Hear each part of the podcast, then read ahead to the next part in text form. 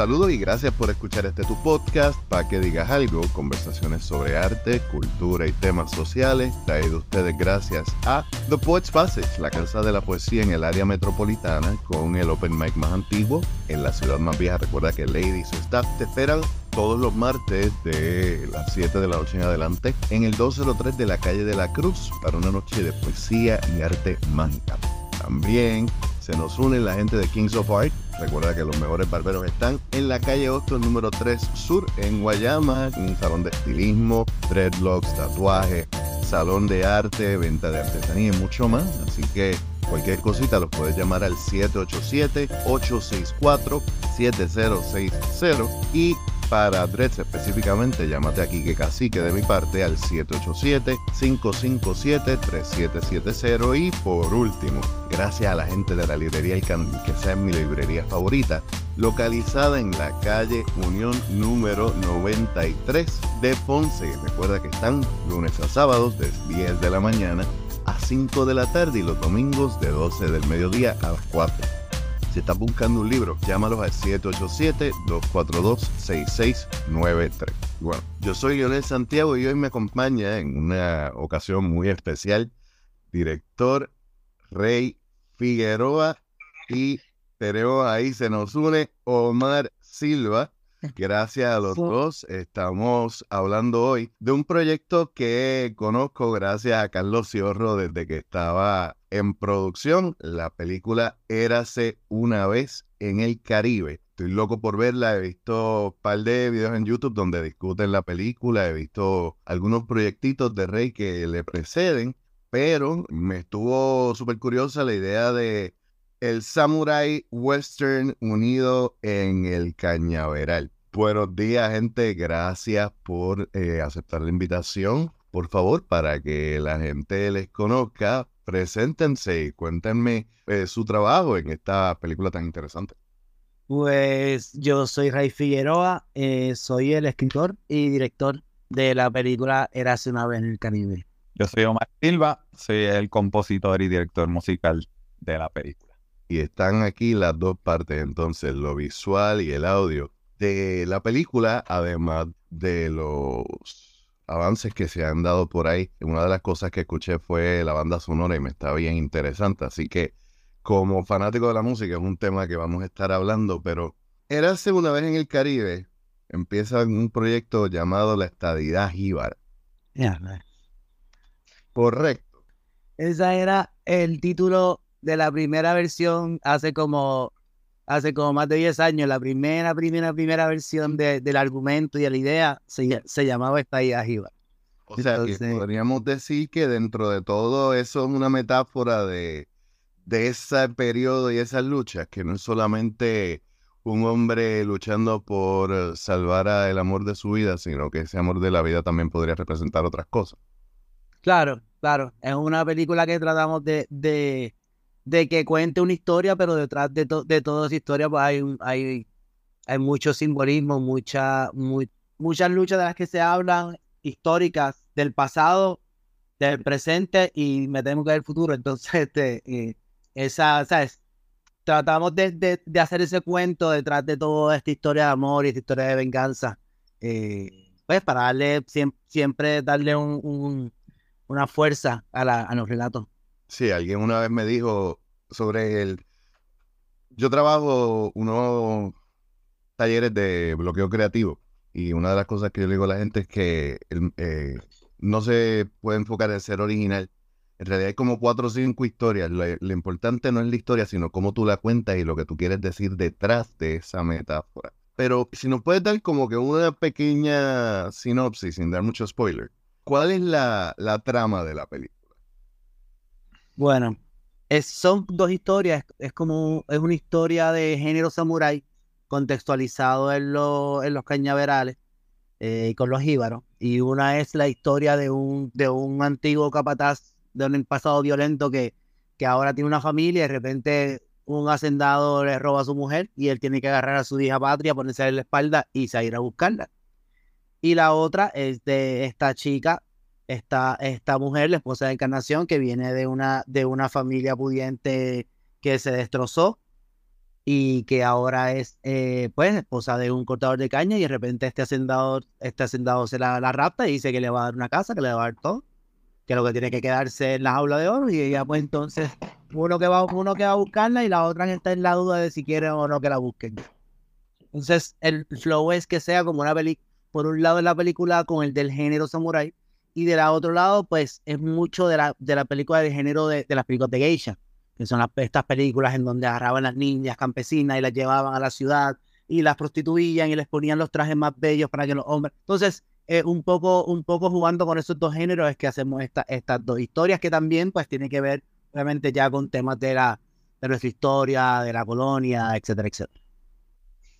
Y la estética japonesa es algo que, y específicamente de las películas samurai, es algo que se ve en los tiros de cámara. Hay unas escenas que yo la vi y yo decía, coño, esto era necesario. Dentro de todo, y obviamente sí hubo una época que las películas de, de ninja, las películas de samurai, tienen esa como que ese boom en los 80, finales de los 70, pero como que no es la estética que uno generalmente pensaría encontrar en nuestro cine. De hecho, una vez eh, un amigo me dio problema de, la televisión y el cine puertorriqueño es que tú ves el cine puertorriqueño y sabes que es cine puertorriqueño en dos segundos, porque todo se parece. Y esto es algo que está cortando. ¿Cómo tú llegas a esa influencia? Tú caes en Japón por, eh, si no me equivoco, un, un certamen una convocatoria.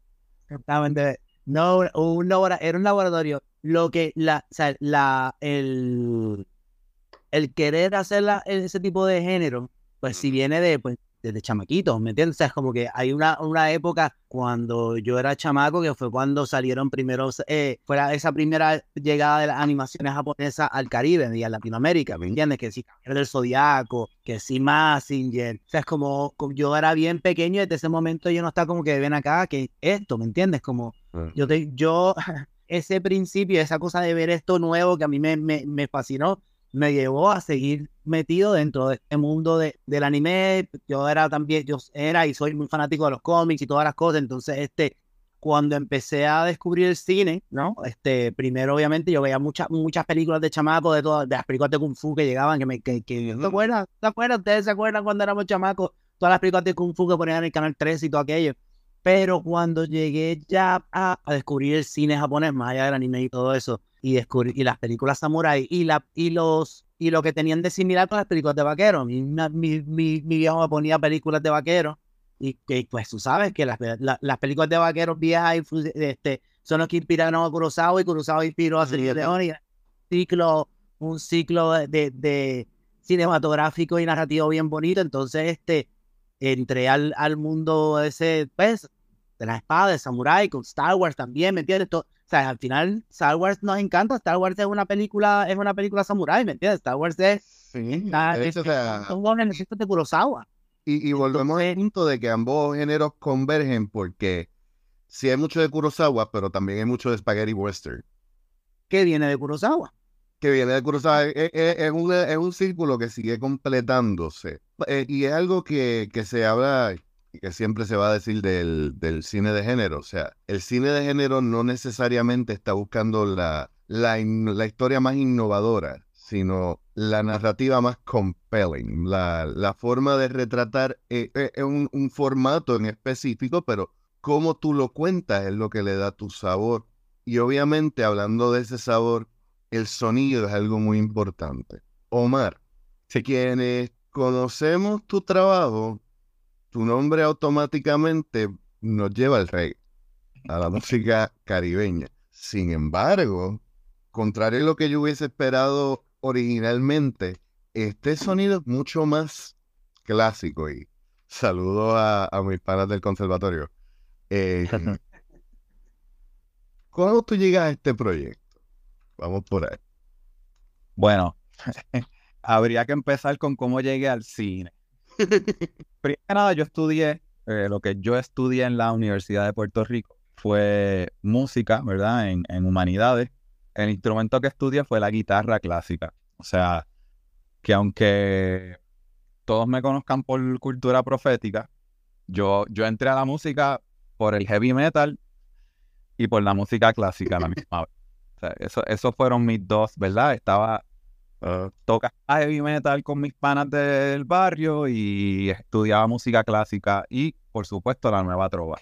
Esos tres elementos fueron los que me hicieron a mí músico. Y ya, pues, tuve un maestro que me, que me llevó a toda la música tropical a través del bajo. Él me dijo, tú eres guitarrista, coge el bajo y métete a la salsa, que la clave es lo que nos diferencia en el planeta del resto del mundo. Pues ya con el tiempo, pues también está en la universidad, este, estuve en el Teatro Rodante de Rosa Luisa Márquez y eso lo tengo que señalar porque esa experiencia a mí me dio todos los referentes la música en función de una historia o, una, o unos personajes, ¿verdad? Más allá de la música por sí sola.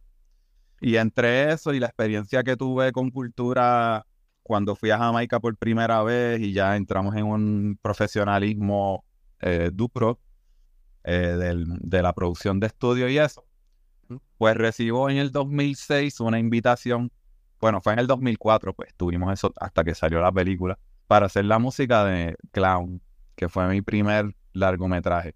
Esos elementos que yo traía eh, del teatro rodante, del mundo de la música tropical este, y, de- de- y del teatro y lo, lo profesional en el estudio, pues con esa sabiduría eh, naive entré al cine. Y a mí los directores del clown, eh, Emilio Rodríguez y Pedro Adorno, me tiraron así como que, bueno, esto yo lo oigo así como Astor Piazzolla. Y el otro me dice, no, yo oigo aquí también Nino Rote. Me tiraron aquí dos caballos de, de- de- de la música del mundo. Y, y eso como que me, me empujó a autoeducarme, porque yo siempre amé el cine y con Ana María García tuve un curso de cine latinoamericano que también es bien importante para yo entender el cine nuestro y desde dónde hacer la música para nuestro cine. Así que me puse ahí a mirar cuánta película, o sea, por, por casi esos dos años yo me despertaba y miraba una película. Los premios Cannes, a ver quién se había ganado la película, y iba por ahí. Y en ese proceso me enamoré del cine de Samurai de casualidad. Amé a Kurosawa y amé De momento me acordaste a Risa de Wu-Tang, que empieza a trabajar haciendo películas y lo primero que hizo fue sentarse a ver un montón de películas para eso mismo. Y le encantó la- el cine japonés por los elementos que usan para cada personaje en el sonido. Ya, sí, y, y- y me gustó mucho, como te dije, yo me fui a los premios Cannes, a los Oscars, y veía quién se ganó la mejor película, quién se me ganó el mejor soundtrack, y iba por ahí, tachando, tachando lista. Y ese fue como quien dice mi educación en música de cine. Entonces, pues ya, ¿verdad? Del 2006 para acá, ya he pasado por varios otros largometrajes, como Mal de Amores, eh, Under Nails, he hecho muchos documentales también, Isla Chatarra, más reciente Cuentas Pendientes, la película Extraterrestres, todas estas, ¿verdad? Como han sido pasos que me han, que me han llevado a entender cada vez mejor. Y qué bueno, y disculpa que, que te, que te interrumpa, ¿verdad? Pero qué bueno que mencionas todos esos títulos, porque de esa lista yo he visto uno o dos y tengo la lista de un montón de cine puertorriqueño que quiero ver, porque de momento me encuentro con que hay mucho más de lo que uno pensaría, porque pues la gente no, no lo busca y no se le dan las mismas oportunidades, ¿verdad? Que, que es importante señalar que aquí se está haciendo mucho cine y buen cine. Pues sí, opino igual. Entonces, nada, ya cuando, cuando hice mi último largometraje, que fue El Hombre, que fue una coproducción con República Dominicana, pues estando en la premiera allá en República Dominicana de, de esa película, es que conozco al querido compañero Ray, que me habla de este proyecto. Así, eh, mira, tengo una película que me gustaría que le hicieran, es esto, Samurai. Y yo dije, ah, mano, me estás dando por un 12 me hoy, sin saber, tú sabes. Y, y eso fue un- hace un par de añitos ya. Pero yo te diría que como adentrado en el proceso de pensar en esta película, llevamos unos, por lo menos unos dos años, ¿no, Ray? Por ahí, de que ya no mínimo. con el guion a, a buscar, porque esta película tiene música de scoring y Mm. tiene música que ocurre en la película que está en el guion. Eh, Aquí la persona canta algo, entonces, pues uno tiene que filmar componer esa música. Y para mí, hacer música para cine es una gran oportunidad de jugar con todos mis colegas de la escena musical de Puerto Rico para hacer cosas que de otra manera no sucederían. Yo, yo soy yo y mi corillo. Sin mi corillo, yo no soy yo como compositor de cine. Eso es algo que me gusta siempre honrar porque estos proyectos colectivos son, son una celebración de mucha gente. Esto por nada, eh, especialmente en Puerto Rico, es bien difícil eh, porque no hay, no hay los presupuestos como para uno trabajar en comodidad, sino que partimos de la adversidad, partimos de la falta de recursos y es la tribu amorosa, como, como yo le llamo, la que te ayuda a elevarnos todos juntos. Y esta banda sonora, pues sin esa colaboración, no sería lo mismo. Cabe destacar la composición que hizo Yarimir Cabán, Mima, para la nana, que ocurre en la película, que más acertada y más bonita no puede ser. Y los, los coproductores conmigo es José David Pérez, que es el baterista de circo, entre otros grandes músicos, y Pijame Irizarry, que me ayudó con toda la parte de, la música de orquesta. Es mi hermano desde la escuela. Eh, además de todos los otros artistas, ahí está Mapellé, que tuvimos la oportunidad, finalmente como fan tuve la oportunidad de, de, trabajar música con él y puedo decir que es mi amigo después de este proceso. La super colaboración fundamentalísima de Elba Anacalugo, que es la directora del, proyecto Paseo Taíno, que la conocí en el proceso y fue una carta importantísima, ¿no? Para esta música por toda la, información de percusión precolombina que ella trajo y que fue una pieza principal para la película. Hay palabras que has dicho que me son bien importantes sobre la música. Eh, hablas de instrumentación precolombina. Hay una necesidad, obviamente, de traerlo al área y traerlo al momento histórico. También hablaste de dos palabras bien importantes que cuando se hace cualquier tipo de proyecto en Puerto Rico vienen de la mano. Presupuesto y retos. Hablando sobre la música, para entonces hablar sobre presupuesto y retos con Ray, ¿cuál fue para ti la inspiración para esos sonidos y qué fue lo que te movió a componer de la forma en que lo estás haciendo? Porque vuelvo y digo, o sea, no, no es lo mismo componer una canción que tú componer la, la, banda sonora que está acompañando la acción de una, de una película. ¿Cómo, es, ¿Cómo fue ese proceso para ti? Pues mira, fue, yo un poquito tenía muchas dudas de cómo hacerlo. Esta película ha sido el proyecto más difícil, más complejo, más retante de mi vida, por muchas razones. Primero, la película dura dos horas diez minutos en cantidad de música hay más de una hora y cuarenta minutos de música solamente. O sea, eso es mucha música. Hay 68 incidenciales en la película, 25 con orquesta. Un trabajo verdaderamente gran, masivo. Muy masivo. Y, y nosotros pues partimos un poquito desde las influencias, ¿verdad? Y fuimos también descubriendo el sonido de la película en el proceso, que fue divertido y me gustó mucho que Rey siempre estuvo ahí con nosotros, las sesiones de estudio, opinando y metido en el proceso. Entonces, pues ya una vez se compusieron todas las músicas que ocurren dentro de la película, yo dije, mano, ya el folclore, por decirlo así, ¿verdad? Puertorriqueño, ya está ahí. Vamos a sacarlo fuera de, ¿sabes? En el score, en la música de incidental, no va a haber cuatro, no va a haber nada de Sí, eso fue lo que me sorprendió. Me estuvo bien curioso porque yo estoy esperando barriles, estoy esperando salsa, estoy esperando un guaguancó, estoy esperando un, un qué sé yo, tú sabes. Y de momento yo escucho estas cuerdas, escucho estas cosas grandísimas que fue una sorpresa bien agradable. Pues sí, entonces eso siempre como con las películas yo trato de sacar posibilidades porque instrumentos hay infinitos, eh, como que yo trato de cortar y quedarme, ok, vamos a usar estos instrumentos. Y ya por ahí partimos. Tu proceso va primero depurando y después vas creando. Sí, como yo digo, yo negocio entre el sueño y las limitaciones, ¿verdad? Y, para y caer en una cosa que sea real y que no descarte el sueño a la misma vez. ah, Ray, ¿cuál fue el presupuesto de la película? Es más, déjame hacerte la, pregunta en dos partes si se puede y si no ofende. ¿Cuál era el presupuesto originalmente y cuál terminó siendo el presupuesto?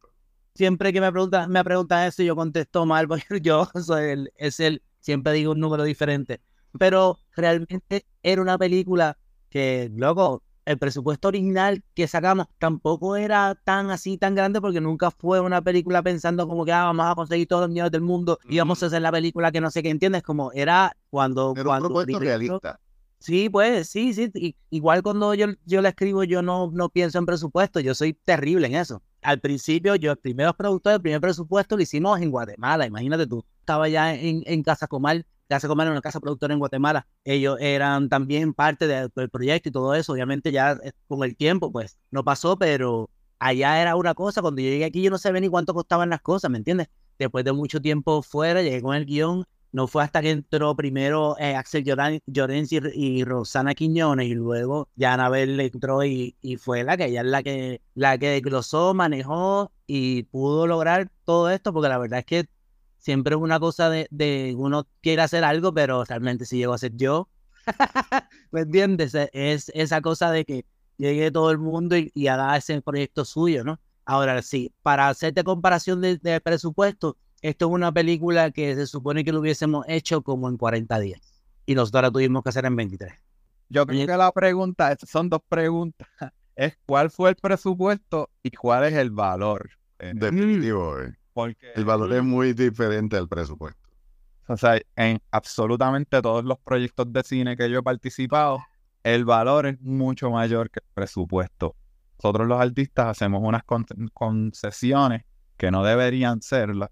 Eso es algo que, ¿verdad? Toda la comunidad de cine necesita reflexionar sobre esto. Toda la comunidad artística en general. En general, sí. Como escritor te lo digo. Así que es, es diferente la pregunta. porque en, mi caso particular es muy notable también es- esa diferencia entre lo que la gente dona al proyecto y lo que el proyecto termina en, en dinero, ¿verdad? Cuadrando tablas. Por eso digo que cuando hablamos de presupuesto siempre tenemos que hablar de retos y siempre terminamos trabajando los proyectos colectivos en panas que creen primero en el proyecto más que verlo como un trabajo y por lo que estoy viendo esto es un passion project de ambos.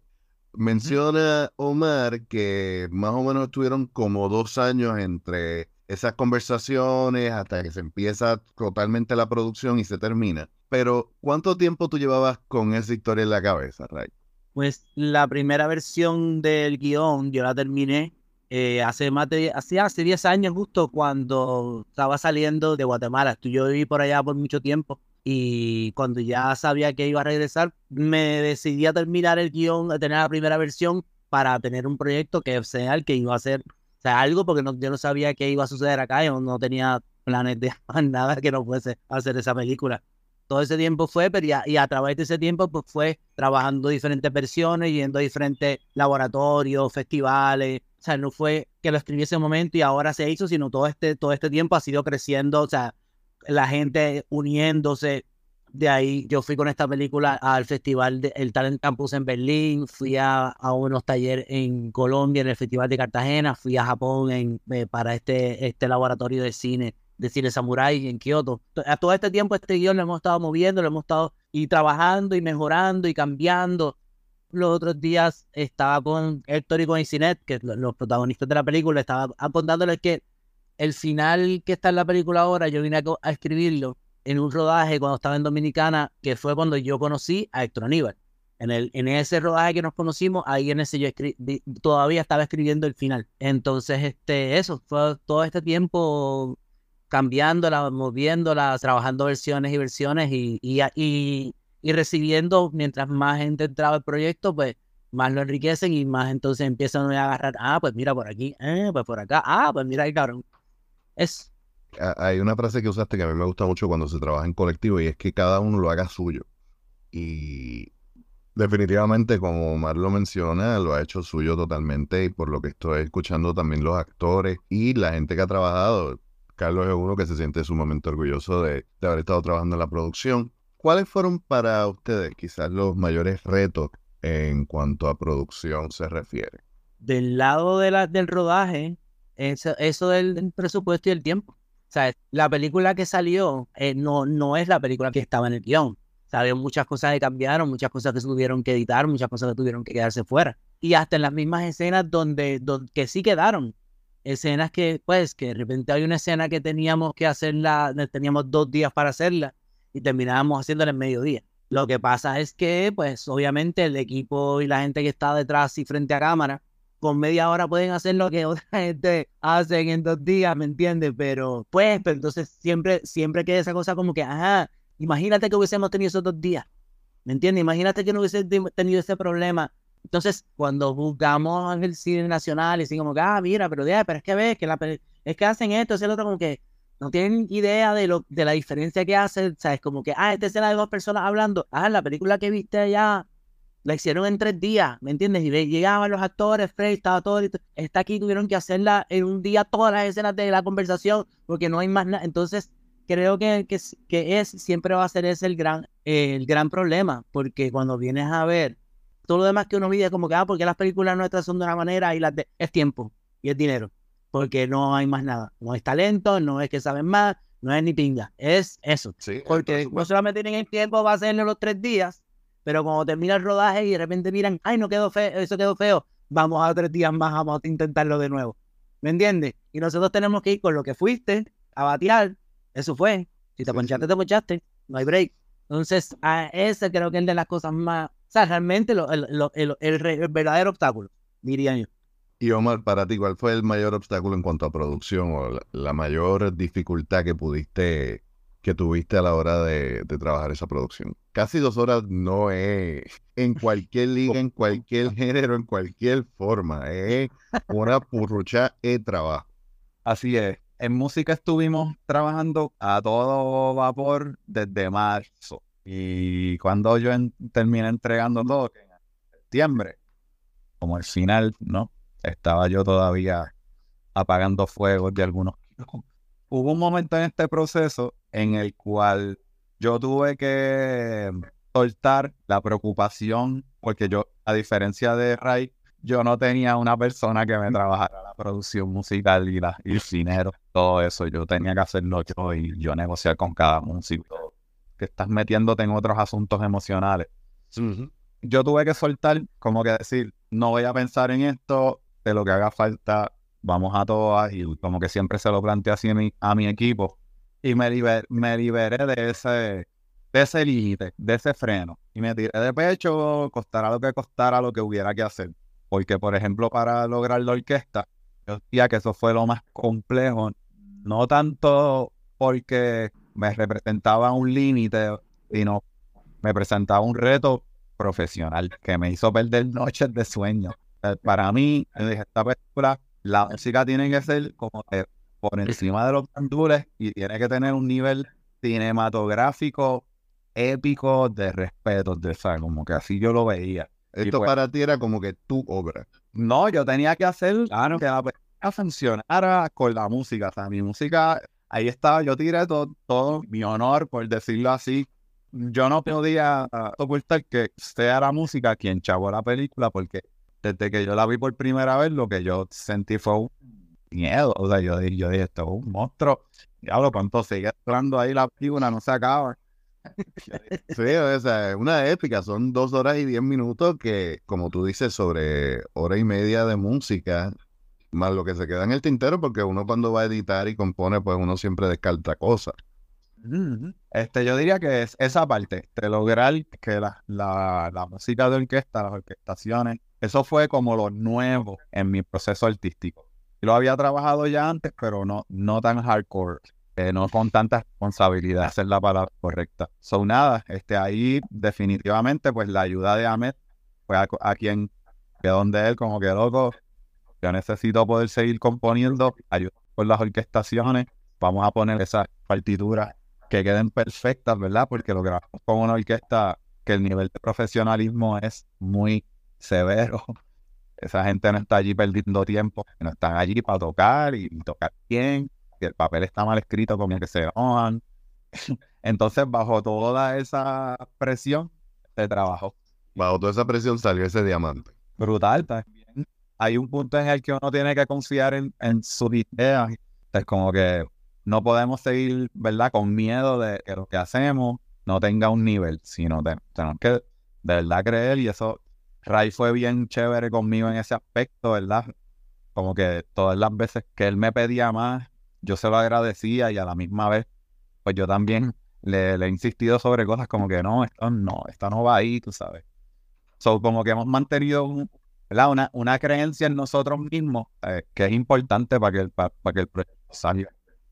Y eso, y eso yo siento, y lo conversé con Ray, que, que él como director proveyó ese espacio para que todos nosotros nos sintamos así. Y es lo que tú hablas de, de que las personas asumen el proyecto ya como uno propio. Y eso pues es bonito que se logre. Es bonito que se logre y me imagino también que fue un proceso que a la larga te llevas mucho aprendizaje de, ese proyecto porque llevar tu talento a, sus límites y tu intelecto artístico a sus límites es ejercitar ese músculo y es como si tú estás acostumbrado a sacar 50 libre pecho, pues te vas metiendo 5 más y 5 más y 5 más hasta que sacas más músculo. Las películas como las bienes raíces tienen una frase bien importante, location, location, location. Esta película está en los años 30 o los años 20, si no me equivoco, ¿no? Principios del siglo XX. Sí, no, nunca ponemos años, pero pues, ponle de los 30 a los 40 por ahí es el, que sucede. ¿Cómo fue ese proceso y qué tan difícil o fácil fue encontrar los locales que tú necesitabas o que en tu mente ya tú estabas viendo.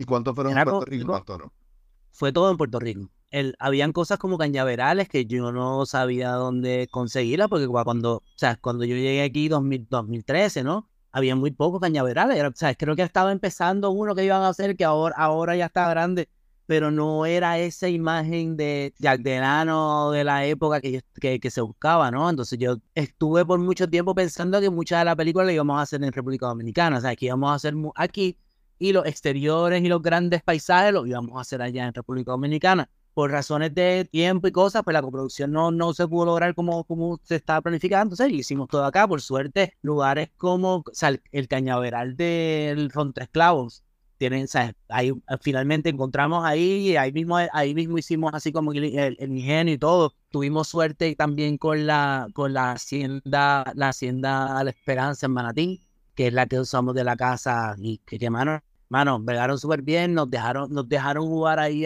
eh, alrededor. Y mano, lo demás fue ir buscando lugares, buscando espacios y siendo bastante creativos, porque ¿qué sucede? Por lo mismo cosa del presupuesto el rodaje teníamos que hacerlo en un área en donde fuese seguro para todas las personas ir y volver. Es decir, yo no puedo tener mi base en San Juan, hacer un plano en Cabo Rojo y decirle gracias y váyanse para su casa. Si yo salgo de esa área, pues entonces la producción tiene que pues, ponerte casa, tener igual de dormir, comer, etcétera, etcétera, y cuidarte porque pues está por encima de lo que normalmente se pide. Pues entonces te, te, te paras del presupuesto. Entonces, todas las locaciones tenían que ser, eh, o sea, lo más lejos que podíamos llegar a, pues, para allá por Manatí. O sea, todavía como a una hora, un poco menos de una hora de distancia, un poco más de eso, pues ya cambiaba toda la, la dinámica. Entonces, nos limitó en esa, en esa primera vuelta los lugares que podíamos escoger. Yo al principio, pues quería como que ir a lugares así como que vamos a tal sitio en Lares, íbamos a tal sitio no sé qué, pero bueno, no, no se logró de esa manera pero si logramos conseguir un montón de sitios y crear un montón de sitios, porque hay de repente una escena que en una recreación de similar a lo que era el fanguito, y eso lo hicimos en un establo en Carolina. Fue bien interesante encontrar todos esos lugares. Tuve la suerte también de que el jefe de locaciones de la película es Gustavo Ramos, que es el director de Pies en la Arena, del Chata, un gran hermano y él, así como que, o sea, junto, junto todos encontramos, encontramos este, todos estos lugares. Eh, me mandaban fotos, miren, encontré esto, va, y vamos para allá. Y bueno, lo complicado también es este, que una vez ya viendo lugares, viendo, grabando y todo eso, ya tenemos la película, te empiezas a dar cuenta en post que si los cables, que si los carros, que si las cosas de electricidad, que si luego, este, la, el, la gente de Reactor Post, ¿sabes? Y son tantos efectos. Entonces la gente dice, ah, pero yo no los vi. Sí, sí, porque muchos de ellos eran borrar cosas que estaban ahí. Exacto, sí, sí, sí. Entonces. que limpiar eh, esas imágenes ir frame por frame. Sí, claro. Que lo que es trabajo de edición de películas es no apto para personas con ADHD. Es muy fuerte, entonces estuvieron mucho tiempo quitando cosas. A la misma vez que estábamos trabajando color ahí en Reactor con Edgar Lebron, haciendo toda la colonización y todo eso, pues ellos estaban borrando cosas, poniendo cosas, arreglando cosas. Así que sí, pues fue complicado la, la cosa de la época, ¿no? Pero no, no imposible, yo creo y antes se ha hecho, hay una película de hecho que se llama Rey los Ashes, creo que se llama, es una película boricua que, que es como de fantasía, que está en, en, Prime, y es como si fuera en la época de Game of Thrones, y lo hicieron pues, está ahí, está, es como que muy creativamente para contar ese mundo, ¿me entiendes? Entonces, hasta el final, pues, es complicado, pero, pero se puede. Puerto Rico es un país que ama mucho a sus artistas, pero no siempre los apoya. Y hacer eh, arte en Puerto Rico, sea el arte que sea, es hacer de tripas corazones. Por lo que estoy viendo, la recepción del público ha sido bastante buena, hay mucha curiosidad por la película. ¿Cómo fue vender la idea para lograr tener el presupuesto para que se pudiese trabajar, se pudiese llevar a cabo, porque muchas veces cuando yo, por la experiencia que veo de, personas alrededor, siempre se encuentran muchos peros. Siempre se encuentran con la idea de que lo que se hace afuera es más interesante que lo que se hace afuera eh, es mejor y muchas veces se tienen que validar afuera. Ya ustedes tienen unos niveles, obviamente, que tienen una carrera que se les facilita hasta cierto nivel el conseguir las conexiones y hacer este trabajo, pero ¿qué tan retante ha sido el que la gente vea el arte de aquí al mismo nivel? Habiendo tantas películas en Puerto Rico, son pocas las que llegan a los cines. Todas llegan a los cines. Todas las películas llegan a los cines. O sea, los cines dicen, ven, dámela. Lo que pasa es que las sacan rápido si la gente no va. O sea, no son las salas las, que, las que dicen, ¿sabes? Lo que pasa es que, pues, obviamente, las películas tienen un presupuesto que vienen con, con, hacen toda la publicidad y todo eso, y es bien, y es bien duro y bien difícil, como una película que, que una película nacional que ya costó levantarla, eh, usar de ese dinero que conseguiste, guardar de ese dinero para no usarlo en el rodaje, para poder usarlo para el marketing después, está cabrón. ¿Me entiendes? Como que está pensando de que no tienes más días de rodaje, pero no, es que estoy guardando para esto. No, vale, nosotros pues hay que darle con todo. Dame, dame eso acá, tenemos que terminar esta película, ¿me entiendes? Entonces, cuando llega el momento de la, de, la sala, pues, entonces ya no hay, no, o sea, pues tú tienes tu post, tienes, pero tú no puedes estar dando anuncios. O sea, bien pocas veces se tiene la oportunidad de, de poder tener ese, ese reach hacia dentro de los medios y todo eso, ¿no? Pero pero siempre, siempre se intenta, siempre se hace, o sea, como en, en, todas las, las, premieres últimas que han habido, o sea, la anterior este de, la pecera y que, que ha tenido un, un acogido, todavía la pecera llena, llena la sala. O sea, la pecera está ahí y, y, y, la gente va ahí y entiende que está viendo un, el nivel de cine que está viendo. Películas como otras, me acuerdo cuando fue Pies en la Arena, que eh, Gustavo estaba haciendo todo el tour, ir a los canales, ir a todas las cosas, ¿no? Realmente es una cosa de, Mano, el cine nacional es difícil muchas veces vendernos, es complicado, pero no solamente en Puerto Rico, en todos lados, incluyendo Estados Unidos. Estados Unidos tiene su gente que hace cine independiente que también están comiendo mierda, ¿me entiendes? Porque pues igual los Avengers se nos comen. Entonces... Eh, sí, que el arte independiente sufre de eso en todos lados. Sí, cabrón, sí, sí, sí. Nosotros pues tenemos nuestra, nuestra condición colonial pues aumenta la ignorancia que podemos tener hacia nuestra misma cultura, ¿no? Nuestra, nuestra historia, por decir, ah, es que ya no, que aquí no se hacen películas, o, o ah, no, es que no se tiene. Para la gente dice, ah, es que no me gustan las películas, las películas boricuas, no sé qué. Ajá, ¿cuál fue la última película que tuviste? Pues la de Jacobo Morales, no sé si como que eso fue hace, no sé, por 30 años, mi hermano, ¿me entiendes? Como, o sea, entonces uno se da cuenta que, que muchas veces la conversación del arte nacional y del cine nacional siempre comienza como desde esa perspectiva de como que, ok, estamos jodidos. Así que, ¿entiendes? Como entonces ya desde ahí pues, eh, nos lo creemos nosotros y se lo cree todo el mundo, ¿me entiendes? Como un cuento, como chisme malo. Sí, siguiendo esa línea y, conectando con lo que dije ahorita, que hay un punto en el que, en el que hay que ni, ni pensar en eso, o sea, cómo, cómo yo voy a partir como artista puertorriqueño a pensar que el arte puertorriqueño no tiene la Exacto. Nosotros buenos artistas, nosotros tenemos la historia una cantidad superior en el, en el plan, unos recursos y una información, ¿cómo se llama? De, ventajosa. Partimos de ahí, ¿entiendes? Podemos pensar en los pequeños para ser grandes. Yo, yo creo que, mano, nunca en el proceso, ahora que lo pienso, Ray y yo tuvimos una conversación de este tipo. En ningún momento nosotros hablamos, ah, porque es que obviamente pues sí estamos buscando hacer de tripas corazones a nivel de eh, presupuestico y eso se, se, se habló en títulos y no y, verdad este, Sí, pero era como que es lo que es y pues uno brega con eso y sigue para adelante. Que esa es la actitud. eso. Yo que trabajo muchas veces con artistas independientes, esa es la primera frustración que veo y es como que contra crear, después se brega con eso, pero termina la obra primero con lo que puede y entonces se, se trabaja. Sé que no les puedo tomar mucho tiempo y les quiero dar las gracias porque fue como que bastante improvisado. Dentro de todo quería que esto saliera tan pronto estuviéramos cercanos a, a que ya la película estuviera en el cine que, como les dije ahorita, no la quería ver para no tirar ningún spoiler, pero yo de aquí salgo a verla. Yeah. Cositas que, que quería preguntar por curiosidad personal. El Coco Ballet es algo que se trabajó en la película, entiendo que se estuvo, por lo menos, ¿cómo llegan a enterarse de de estas artes marciales boricuas?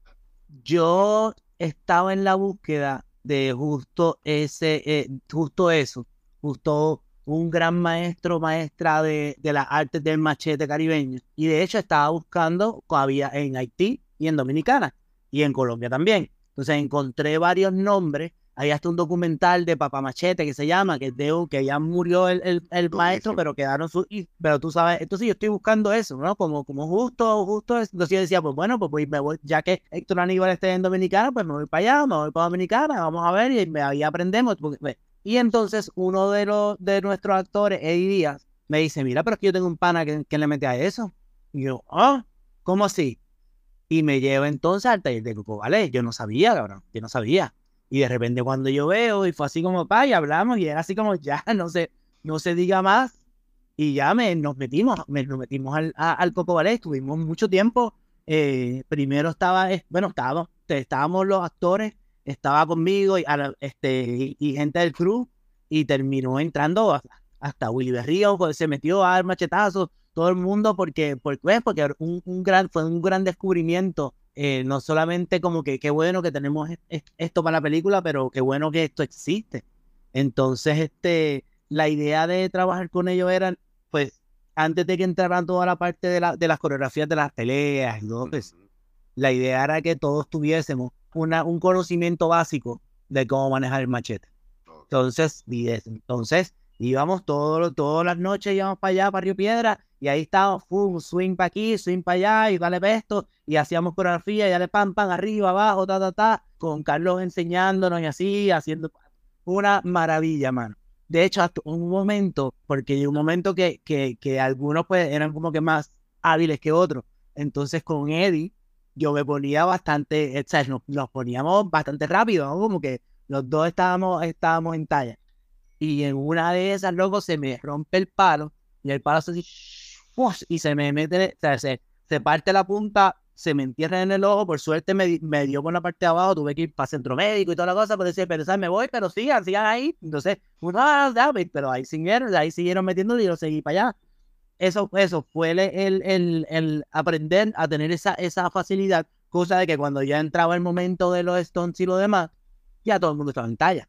Entonces, no, o sea, no había que decirle, el machete se agarra así, no, era así como que, ok, con su genio, eh, vas a meter aquí, vas a meter aquí el esto y, y, ya, porque estaban, porque todos estaban, todos estaban ready. Entonces fue una, una, una alianza bien, bien bonita y justo lo que creo que, que define eh, la película. O sea, es como que simplemente es como fue una, un, una, un ente que fue encontrando justo, justo la gente que tenía que encontrar. Omar, quería preguntarte sobre el proceso creativo. Obviamente uno va con unas ideas en la cabeza y las vas trabajando y obviamente es un proyecto de dos años, así que me imagino que la, la idea que estaba en tu cabeza originalmente fue montando. Ya mencionaste cómo es tu proceso, que tú vas diciendo, ok, qué es lo que no quiero usar y de ahí parto a lo que quiero usar. Pero, ¿qué tanto fueron los visuales, qué tanto es la historia y qué tanto son los personajes? Es que este, esta banda sonora tiene música prepensada e improvisada. Entonces, como diseñamos el proceso, fue primero grabar ¿verdad? la música que, que ocurre en la película. pues, Entonces, empezamos con la percusión a las batallas, personajes que le habíamos ya atribuido que iban a sonar como percusión. Esta es la parte en que se honra, ¿verdad? El cine típico samurai. Como que llegó un momento en que hablamos ahí yo de, que, pues, a nivel melódico, o sea, como que no íbamos a copiar la música del cine de samurai, sino a, a quizás usar elementos de su lenguaje. Y fue como que, ok, la percusión es lo que va a honrar ese eh, género, ¿verdad? Y el, y el mismo western también, como que los momentos de tensión, eh, los tambores apuntando eh, el humor, lo grotesco, los personajes raros y obviamente las batallas, darle algún tipo de ritmo a las batallas. Y eso fue con una batería improvisada porque, como dijiste ahorita, tú esperabas los tambores de bomba y sí había tambores de bomba, lo que pasa es que uno de los límites que nos pusimos es que ningún tambor se va a tocar con la mano. Entonces se tocaban con palos. Y pues otro sonido que al cual no estamos acostumbrados. Pero está ahí el tambor de bomba. Mm. Y, y están las maracas y están instrumentos ancestrales que usaban los, taínos y está, hay como que todo. O sea, que todo lo que hiciste, o sea, los sonidos están, pero como están reimaginados la forma de, del ataque al instrumento, Claro. Pues va a cambiar obviamente el Pensando en, pensando en los Kyoto, que son los tambores estos grandes. Sí, sí. Sí, cuando me dijiste que no se iba a tocar con las manos, primero pensé en por qué y después pensé en el Kyoto, pensé en el gong, pensé en, estas percusiones grandes que acompañan ese cine y que es parte de esa tradición. Y, y, ya una vez armamos esa base, pues entramos al corillo del colectivo de electrónica, un grupo de que ya llevan como unos 15 años y, y son mis, mis, mi gorillo de colaboradores en prácticamente todas las bandas sonoras a partir de Under My Nails, que nosotros somos un grupo de experimentación electroacústica siempre en improvisación. Nunca ensayamos, es como que nosotros creamos eh, a partir de la improvisación y la experimentación sonora. Y entonces, pues ese corillo nos metimos una semana en el estudio, por ahí para abajo, a mirar las escenas y a ir armándolas. Obviamente yo yo tenía como un mapa más o menos armónico en cada escena donde ya los habíamos ubicado. Pero allí ocurrieron varias cosas que, ¿verdad? Estábamos jugando y experimentando y Raíz se lo hacía algo y nosotros lo intentábamos, ¿no? Y, y, ya una vez dejamos todo eso, ahora vamos ahora a componer para la orquesta y a trabajar eso y ahí estuvimos unos dos meses más fácil o tres. Eh, y esa fue la parte muy difícil. Y en ese proceso, cuando estábamos grabando con el colectivo, yo me acordé de esta pieza. Recuerda que te digo que yo estudié guitarra clásica. Me acordé que dentro del repertorio de guitarra clásica hay esta pieza que es un tema y variaciones, la melodía del folclore japonés. Y tiene una parte con una técnica de tremolo que yo siempre le decía a Rey que en la batalla final yo me imaginaba una música así que yo pensaba componerla. Pero bueno, buscamos eso estando en el estudio y de repente pongo una grabación y la tiro así contra la imagen y es como que me dice un colega, hey, y Santiago, tecladista de circo y del colectivo, me dice, Omar, esa música la hicieron para esta película. y fue como que wow, qué cosa brutal. Y pues ya le di la partitura a un pana, Sabdiel Mato, chamaco súper talentoso guitarrista boricua, para que la estudiara y la grabara. Y mientras me tiré esa pieza, me tiró el problema que yo le decía a Ray Diablo, o sea, como que estamos bregando entonces con una melodía del folclore japonés que ocurre al final de la película, o sea que la música me tiene que transportar a que cuando llegue aquí ese lenguaje esté porque por donde iban las composiciones era por otro lado, más occidental, por decirlo así. Y bueno, me, me, rompí la cabeza un par de días hasta que di con la idea de, utilizar la escala pentatónica japonesa como elemento unificador de todas las melodías del, del score. Hay una escala específica que con esa escala se compuso no la armonía, pero las melodías. Todas las melodías están en esa escala. ese hilo conductor es el, como que el motivo. Es una cuestión más estructural. Ok. pues las melodías pues son todas diferentes. Está la melodía de, de Pura, la de Lázaro, eh, cada cual tiene como sus... Es un poquito wagneriano, ¿no? Este, la cuestión del leitmotiv en esta película, eh, con los personajes y sus melodías, o sus instrumentos por, también. Y nada, y eso, eso fue el hilo conductor y eso pues es como que, boom, como te digo, vuelve un límite a darme la dirección por donde seguir. Y fue la escala Sakura. Y, y eso es bien importante cuando hablamos de, del proceso creativo. La limitación no es una pared, es un puente, es un norte. Para mí, eh, es como, ¿verdad? La, la, vida te pone a veces en situaciones. Sí, eh, y no solo eso, eh, que cuando tú trabajas partiendo de las limitaciones, te evitas el análisis parálisis. Porque si ya tú estás partiendo, mira, yo solamente puedo trabajar con esto, pues ya de por sí, pues estás evitando el tener demasiadas opciones que te puedan sobrecoger y hacer ese proceso creativo más, más fácil o más llevadero. Como una más, a mí es una manera de ser eficiente en la toma de decisiones.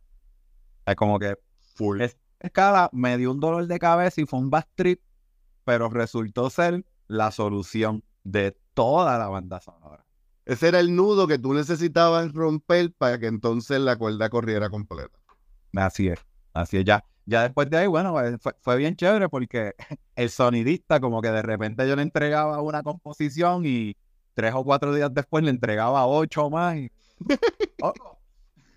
y composiciones así de ocho minutos de música y él me decía como que, loco, ¿cuándo tú hiciste esto? Tú no estás en gira con cultura. y es por eso, porque ya, eh, como tú dices, se soltó el nudo, pues todo fluyó. Fluye. Al final, o sea, el arreglo que le hice a la canción de Yari para orquesta, tienen incluido adentro a la mala todos los temas de todos los personajes y tienes que sentarte a analizarlo para darte cuenta porque como está en otro contexto, no se nota, pero hace que también cuando esa canción suena en los créditos, amarre y tú estás oyendo todavía la banda sonora en otra composición, en, es un trip. Sobre los actores, los personajes, quería saber, ¿cómo fue ese proceso de encontrar la persona que para ti era quien era ese personaje? Y a una persona obviamente le, le da algo a esa persona no existente que tú escribiste y la hace humana. ¿Cómo fue ese proceso de encontrar los actores?